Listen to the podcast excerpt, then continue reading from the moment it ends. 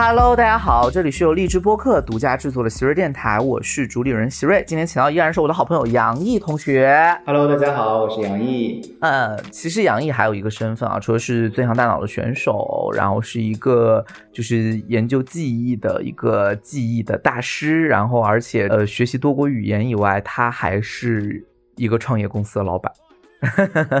所以你其实是一个就是在自己事业上面也也还挺有魄力的人，因为你你应该是九五年对吗？我九七年啊，对不起，我我好崩溃啊！我九六年的我在跟别人打工，然后一九七年的自己当了老板，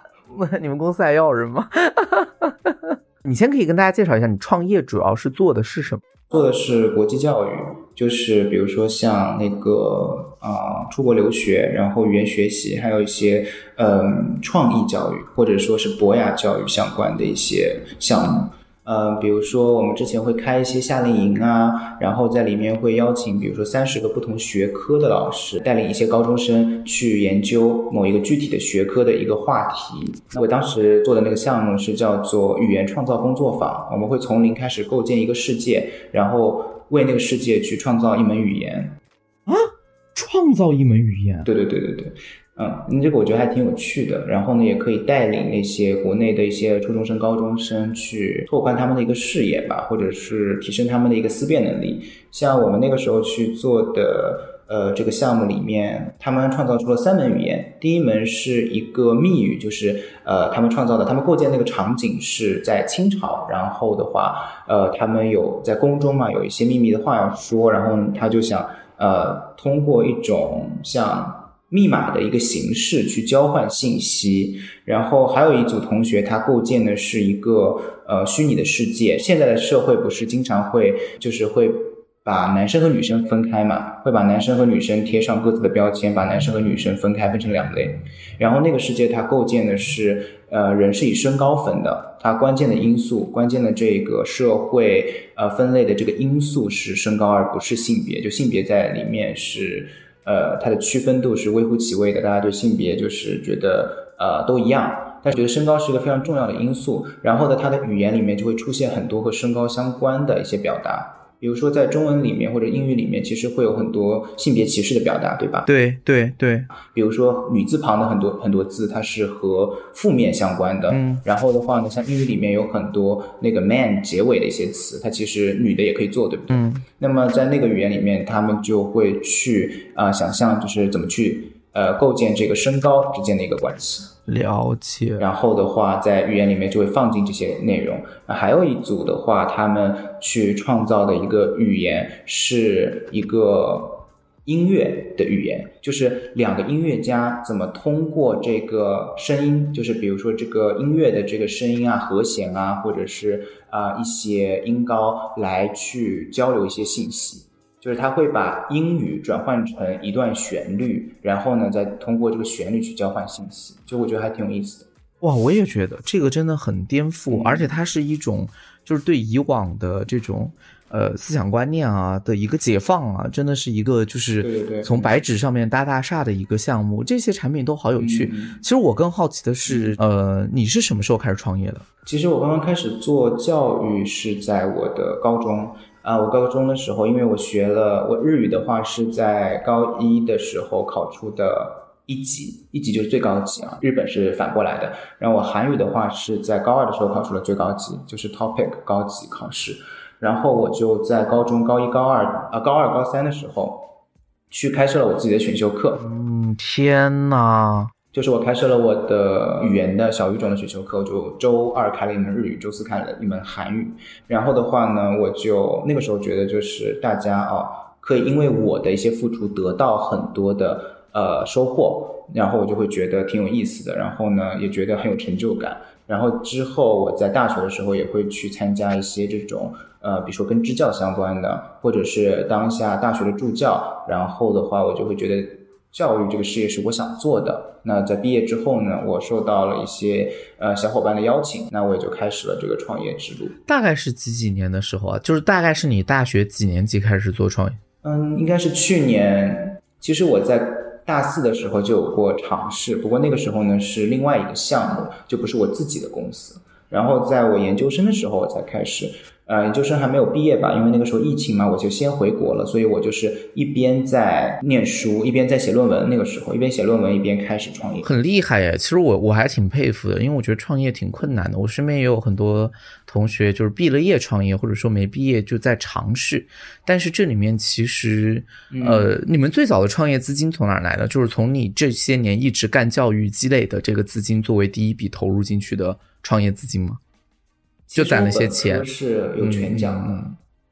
然后就是它会包含学费、生活费和那个一些差旅费。然后的话，我在大学的时候也做助教，然后也去一个咨询公司里面啊实习过。然后日本它的这个实习实习生的这个工资也挺高的，所以我自己会有些积蓄。然后的话，像研究生的时候，其实我那个时候回国嘛，然后我也省了一大笔钱，因为英国的那个房租。我就不需要再去交了，因为是学校里的宿舍，所以我就直接住在家里，然后我就会有一点点积蓄，然后我们一开始启动资金就在那里，哇，就是从那里出的。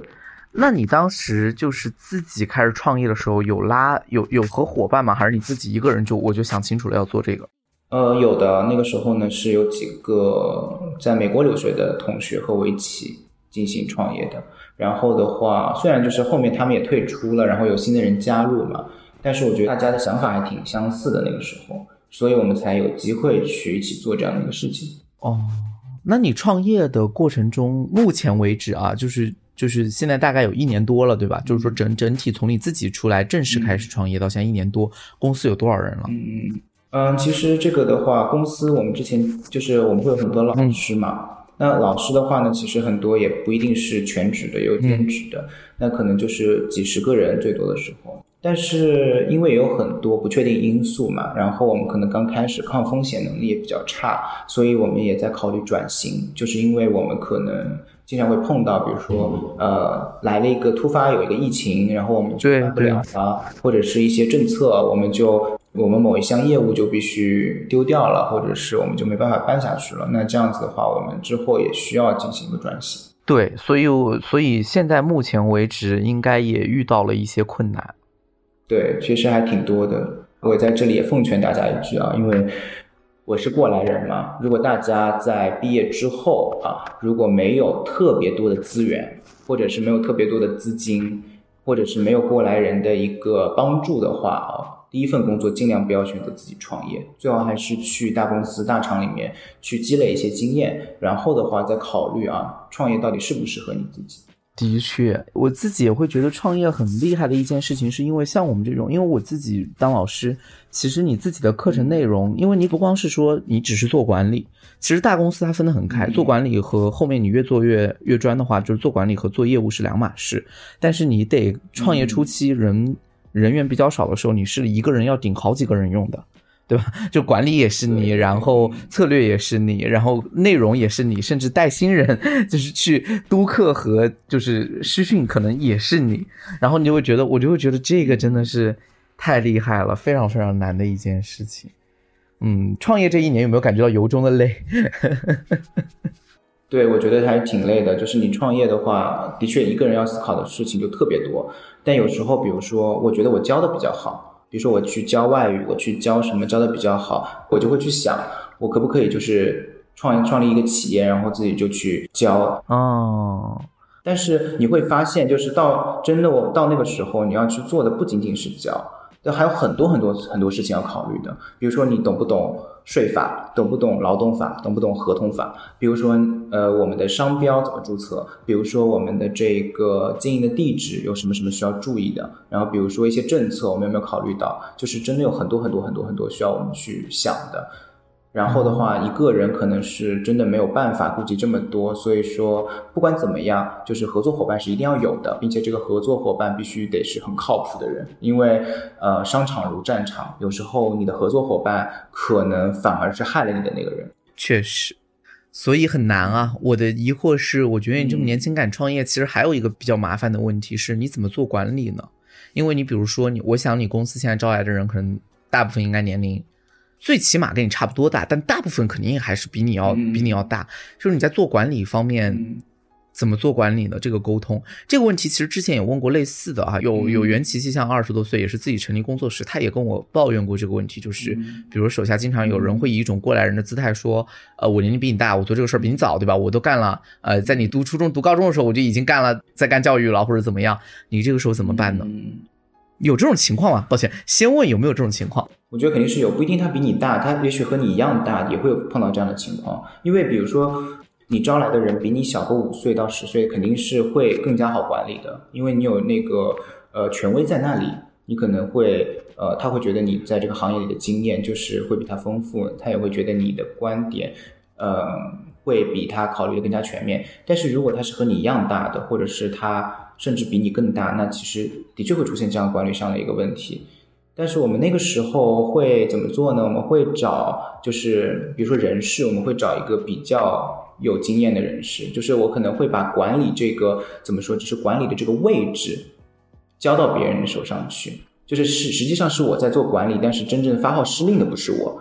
哦，可能是会有个中间人。嗯，哎，这个方法很好，哎，就是其实就是我不需要对自己直接去面对这些人，而是我可以通过专门招一个管理者，他来做这件事情，但实际上最后决策方向都是我来跟他讨论的。嗯嗯嗯，他只是作为一个传达的人，然后这样的话，可能他的能抵挡一部分，就会更加容易去把这些人管理好。但这只是一个不是那么完美的方案吧，因为还是会遇到一些问题。就比如说，如果这个你招来的人对这个行业其实没有那么了解的话，那他之后在和员工沟通的这个情况里面也会出现也会显得不专业。然后呢，员工可能会对员工可能会对他的一个权威产生质疑。了解，蛮有趣的。确实，创业的路很难，对内对外都很难。现在整个环境也比较麻烦。那你这个业务现在还顺利吗？因为我看你有很多是国际业务，但因为疫情的原因，可能。呃，大家现在对于国外的交流和学习的需求，或者说从安全性的考虑，会暂时被延期或者是取消。那对你来说，应该还是会有影响吧？哎，我觉得其实还好，但因为你会发现啊，如果看数据的话，就是疫情这一波留学的人会变少，但不会变少那么多，因为留学还是一个刚需，就是对一部分人来说，他们就是想出去看看。他们可能就是会觉得，呃，会觉得这更适合他们，这对他们来说是更好的一条路。那么，其实我我们也会发现，就是国家对留学这个事情呢也是倡导的，只不过国家会觉得你留完学应该再回来为国家做贡献嘛，所以国家并没有在这一个政策上面收紧。然后的话，现在比如说欧洲各个国家，其实它的这个疫情的控制也会在加强。然后，比如说一些疫苗啊，一些政策，其实也还好。那最主要的是，在这个特殊的期间，他们留学的这个意愿其实并没有减轻。了解，我觉得就是疫情总有一天肯定也会过去，到时候肯定也会找到应对的策略啊。所以我觉得啊，对，嗯，还行。但是我觉得业务上确实可以考虑有更多开发的可能，因为我刚才听你的产品，我觉得对对，它绝对不局限于孩子或者是初中生、高中生。因为我觉得现在对于这个思维的或者什么，其实覆盖到大学，我觉得可能问题也不大啊。嗯嗯，对对对，所以其实我更想做的会是那种呃创意教育，或者说是那种素质教育方向的一些事情。只不过呢，呃，因为现在国内的这个市场可能对这个方向的需求没有那么大，那么在做好这个市场教育的这个情况下，我们可能也需要用一些别的业务来支撑我们的一个生存。所以我们也会有一些跟留学或者是语言培训相关的业务，但是我真正以后想做的肯定还是创意教育和素质教育。嗯，我觉得这个部分它需要时间，就是在未来它肯定是一个方向，需要一些沉淀，它需要一些沉淀，因为社会发展阶段，包括教育的发展阶段决定了这个。那我们聊个另外的事情好了，你也说你留学是个刚需，然后很多人他其实对于。去外面看看，开拓视野，包括跟不同的文化语境交流，有这样的一个诉求或者兴趣。其实你本人也是这样的，因为你先后去过很多个国家。我就特别想问问，就是在这个周转的过程中，呃，我想你一定是乐于去一个陌生的环境，或者说乐于去一个呃不同的意志性的文化环境里面去体会，才会在本科的时候又还要去其他的国家交流。那你也可以跟我们分享一下你在这么多国家交流之间的一些感触，或者对于一些文化的感触。比如最典型的就是，我看你当时列举，就是你是同时在东亚的三个国家都去过，对吧？呃，中日韩，对，基本上是属于东亚的三个大国。然后，呃，西方的这个国家就是美国和英国，都是典型的老牌资本主义国家，呃，一个新兴资本主义的老牌资本主义国家。所以这个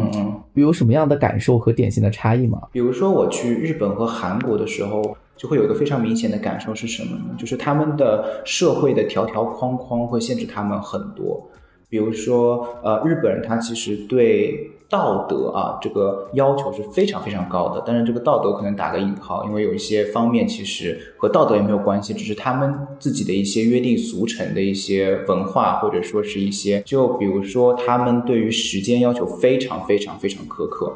就是他们的这个电车啊，就是要精确到秒才可以。就是比如说你要精确到分钟，那其实他们就是觉得这个精度不够，他们可能觉得要精确到秒。一分钟、两分钟的，我们觉得也不是那么大的问题，何况是就是一秒、两秒的这个差异呢？就是我会觉得他们在某些方面这些条条框框实在是太多了。那其实这也是为什么我在日本其实会不太适应的一个原因。然后的话，像他们比如说在吃饭前一定要说个什么，在吃完饭又要说一个什么，然后的他们的垃圾分类非常的严格，但是其实你会发现。日本他们排放核废水，但是他们某一些情况下面，他们又非常非常非常非常注重环保。比如说日本在日本，你要倒那个油，对不对？你要倒你你炸完东西要倒那个油，你需要去花一个小时，把一个让油凝固的东西撒到那个油里面，然后呢，把这个凝固了的油放到可燃垃圾，用可燃垃圾的方式去回收，但不可以倒在你的下水道了，因为这个可能会把下水道给堵住。但是他没有排核废水，就让我这么脆弱的下水道吗？他们就觉得很脆弱，但其实是，其实我觉得是没有什么太大关系的。而且很多人，他们其实很多留学生他们是倒的，就是我据我所观察，可能可能是一些该到还是我也不知道是哪个，我也不知道是哪个国家的留学生，因为那个时候我在留学生宿舍嘛，很多留学生是直接倒的，但是也没什么太大的问题。但是日本人看到他们倒就会阻止，说一定要用那个凝固剂把它给搞凝固了以后丢到可燃垃圾里面。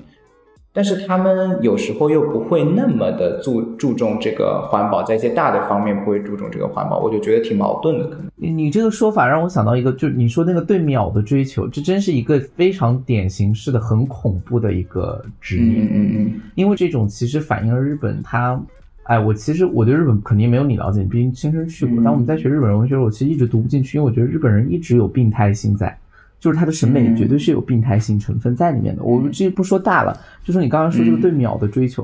其实我看很多无脑的公众号会写，这是一种多么就是细致严谨，对吧？或者说是那种科学的这种思维方式，其实不是。嗯，就是之前的哲学家鲍曼写过一本书叫《现代史与大屠杀》，里面其实就讲过，这种对于唯一性科学的这种纯度的提纯要求越高，它一定不是指在科学，也就是人与人造物之间的关系身上。它会反映在人与同伴的关系身上，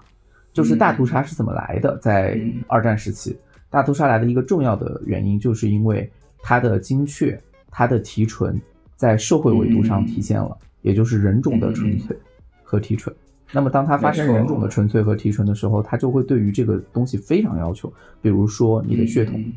比如说你到底有多少分之一的犹太血统，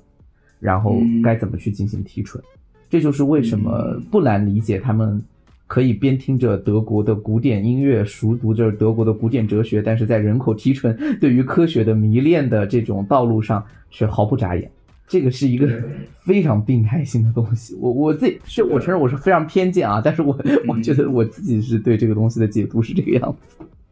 其实我之前看到过一篇文章，就是说日本人他都是有那个叫什么 masochist，就是受虐心理的。就是有受虐狂的这样的一个潜质在的，就是你会发现日本的文化，他们追求美的东西都是那些转瞬即逝的，比如说樱花，开几天它就谢了。对，瞬间性。比如说一些物哀，对对，瞬间性的那些美，对，这个叫 monono aware，就是物哀。然后还有什么瓦比、萨比这些东西，都是他们都是那种转瞬即逝的，他们可能会觉得这种不完美，他们可能会觉得这种悲伤这种。空虚反而是一种美，在日本文化里面，就是我觉得其实他说的挺有道理的，因为那个时候他说日本文化里面就是会有这个受虐狂的这样子的一个特质在。对，其实把日本算作东亚文化是个也是一个有争议的说法。亨廷顿在《文明的冲突》里面是把日本单列了一个文明的，就是在儒家文明之外单列了一个是叫大和文明的这样一个形态。它确确实实有一个非常。哎，这个是一个多方位的了，这个就聊起来就很复杂。但是它确实很点你你在那儿待的抑郁吗？其实我比较好奇，我每次问有日本的同学，你在那儿待的抑郁吗？嗯，我觉得我觉得是会有一点这样的情绪在的。像东大的他的那个精神科，就是一直是大排长龙，就是所有就是一一直是大排长龙，就是有很多人在那里排队，一直都是有人在排队的。我觉得可能和这些文化也是有关系。了解，因为因为他好像人跟人之间的那种，就是所谓的礼仪，或者那种距离感，让人感觉到非常的，就是甚至于近乎冷漠或者客气到让人感觉到非常对非常害怕的那种状态。对，我觉得日本就是一个，在我眼里面就是一个非常社恐的一个状态，就是如果你跟他去交流，他肯定就会有一些很强的边界和距离感在。当然熟了都无所谓。我的意思就是说，在一个。共同体的普遍环境里面，可能这种也会有，因为好像他们对于某些就是你说的细节性的礼仪性的苛求也会有啊。对，他会有那种，比如说，呃，他会对空间有很大的一个追求，不管是人和人的空间，还是人和理念的一些空间，或者是人和物的一些空间，他们会觉得，比如说我和你。比如说，我们一些不认识的陌生人之间的话，一定是要保持一定的空间的。可能不仅仅是物理上的一些空间，它有比如说我们对话上要给对方留出一点空间，或者说我们的这个礼仪上面需要给对方让出一点空间，就是会对这个非常的在意。唉，确实不聊他，聊他也让人觉得是生气。聊聊其他国家呢？在英国的时候，你在哪里？你是在伦敦吗？我是在伦敦，我也待过一段时间，然后主要是在牛津。牛津，然后的话，那个时候挺有意思的，就是我觉得我刚刚到牛津，我刚刚下飞机的时候就会，我刚刚下飞机，然后去了牛津哦，当时坐巴士去牛津，我就会觉得我穿越了，穿越到了那个十八世纪，对对，那边的建筑都特别古老，就是会觉得自己是不是穿越到了那个九又四分之三站台里面去了那个哈利波特。的那个场景，但因为其实《哈利波特》就有很多的场景是在牛津取景的嘛，嗯，就会觉得好像自己穿越了。问你这个问题的原因也是我听说啊，就确实我都还没来得及出去看，这个疫情就来了，也是听说就是因为除了这个伦敦，我问你住哪儿，是不是伦敦？是因为在伦敦以外的地方基本就是村儿，然后就是 大乡村大乡村的这个感觉，然后对对对，呃，就是你说的，仿佛时间是停止了一般。就是它的整个的这种建筑啊，或者什么都还是维持一个，就你说这种十八、十九世纪的感觉，一直绵延下来。然后时间，对，其实我觉得人对时间的体验性是非常有意思。就是你在一个呃现代化的都市里面的时间，一定是体验感更快。但是你在村里面去待的时候，你会感觉时间仿佛静止了一般，就是它好像就是无无限绵延，却又就就越没有感觉到有什么变化啊。嗯。对时间这个感知是非常明显的，就是我在东京的时候会觉得时间非常快，因为东京这个节奏可能跟上海、北京比较相似吧。就是比如说在电车上面，所有人都是就那个电车很挤，然后很多人他会在那个这么挤的电车上面还要在工作，然后就会觉得他这个时间就是被挤得特别特别的特别的那个细。然后还有比如说加上日本人对时间的这个苛求。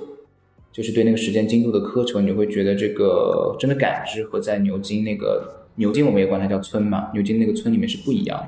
在美国，你在在哪儿待着？在美国那个时候是在波士顿哦。就美国其实还好，而且那个是挺早之前的了。然后美国的话，波士顿它其实也是一个城市嘛，所以感觉和那个牛津不会特别像，它可能更像我们的一个，我觉得可能更像那种中国的二三线城市的感觉。二线城市吧，二线城市的感觉。了解，哎，我比较好奇，那你在国外这个交通怎么？因为你比如说，呃，可能在城市还好，但是你比如说在英国，在牛津的话，他们都说如果自己不会开车的话，是件很麻烦的事情。你有国际驾照吗？呃，国际驾照其实是每个国家都不一样的政策。那日本的话，其实你考一个试，你就可以把中国的驾照转成日本的驾照，但有些地方它是不行的，所以反正就是特别麻烦。然后。呃，当时在牛津的话，是因为牛津所有的那些，嗯，学院啊，或者是我们的这个系啊，或者是一些商场，都是挨在一起的。哦，所有的地方都可以在步行十分钟之就是它内到达。集中在了一个一个区域，你的生活包括娱乐、社交，就只放在这个区域就好。全部在一个区域，然后这个区域可能就是十分钟，就可能是十分钟步行的样子。然后的话，我们要去别的一些周围的城市，我们可能就是坐一些呃火车，或者是坐一些巴士，就是不太需要我们自己开车，就还好。嗯你是几几年出去的？就是出去之后才几几年？我是二零二零一一五年出去，然后二零一直到二零二零年回来，对吧？嗯确实。那这五年中途有回来过哈？中途当然回来过，因为我感觉你每个地方跑过，因为你中资一直没回但。这几年确实，从一五年到二零年，确实变化特别大。国内对对对，我每半年回来一次嘛，然后每次回来我都觉得就是焕然一新，就是物价也焕然一新，然后那个建筑也焕然一新，然后我们用的这些 A P P 啊，我们的这些网络用语啊，我们的这些呃，我们周围的一些环境啊，都是感觉就是半年变一个样，半年变一个样，就还真的挺快的对，我。在过国外的朋友有一些这个，因为疫情或者因为之前的那个安排，就是在国外待了比较时间长的朋友，回来之后真的就是觉得，天哪，错过太多东西了。因为中国现在这个发展，就是其实互联网一一五年的时候还真是互联网刚起步，再到现在可以说完全没想到，包括甚至现在搞人脸识别啊，以及很多东西真的是完全没想到的这个变化，也确实包括外卖行业吧。我觉得我的很多生活习惯，就是我人生的很多生活习惯都是在这几年改变的，包括大家的娱乐方式，刷短视频、对对对对，点外卖，嗯，然后自媒体的兴起，嗯全部是这几年在不断改变。所以我觉得这几年在国内就是感觉到日新月异，但也就是不光是节奏快，确实也是压力大，因为你永远不知道下一个就是要来啥。所以你回来之后，你感觉到创业那个不断在变，应该是非常正常的，因为 这几年就一直是如此。因为本来就是这样子，对吧？本来就会发展特别快嘛。有时候呢，就是有些经验，嗯你稍微想躺平一下，就是说那种躺平不是说那种啊，就是就是说我稍微想说，哎，这个事儿我做成了，我是不是可以休息一下？然后发现马上这个嗯以前的经验就不适用在下一个项目，或者不适用在原来的项目上，然后就不得不面临着一个嗯对一个重新的探索。嗯，没错，我也觉得，像我刚刚出国的时候，那个时候其实什么共享单车啊，或者是外卖啊，其实都不是那么不像现在这么发达嘛。就是相当于我每次回来就会有个新的东西出现，每次回来都会有新的东西出现，然后就感觉真的发展的真的很快，然后变化的也很快，然后我们要努力赶上这个变化，也需要非常大的一个精力，非常大的一个努力。好，那无论如何还是欢迎你回来，然后希望这个对吧？你后面的这个公司能够发展的越来越好。那我们再次谢谢，就是杨毅过来跟我们分享他的这个创业和这个丰富的这个求学经历。那今天的播客就到这里了，感谢，拜拜。好，谢谢喜瑞，谢谢大家，再见。